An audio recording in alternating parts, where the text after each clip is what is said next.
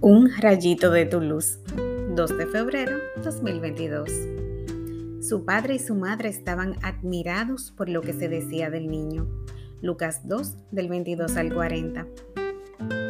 María y José no salían de un asombro, pues su vida en menos de un año había dado un giro inesperado. Un bebé del Espíritu Santo, un nacimiento en un establo, reyes y pastores que se aparecieron de la nada y ahora una profecía tremenda. Si habían personas capaces de adaptarse al cambio, eran estos dos. Aprendamos de ellos.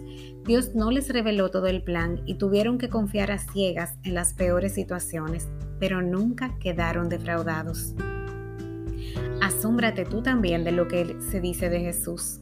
Tarea Trae a la memoria alguna vez en la que tus planes te sorprendieron y fueron un gran testimonio, porque puede y va a hacerlo otra vez. La mano del Señor está con todos sus hijos, así que no temas y deja que su perfecto amor te saque un wow. Oremos. Gracias Señor Jesús por lo que dices de mí. Me prometiste que no me quemaría en el fuego ni me ahogaría en las aguas. Gracias por interceder por mí ante el Padre para que sea digna hija tuya. Tu amor por mí no deja de asombrarme. Aún no lo comprendo del todo pero quiero disfrutarlo al punto de darte todo mi ser.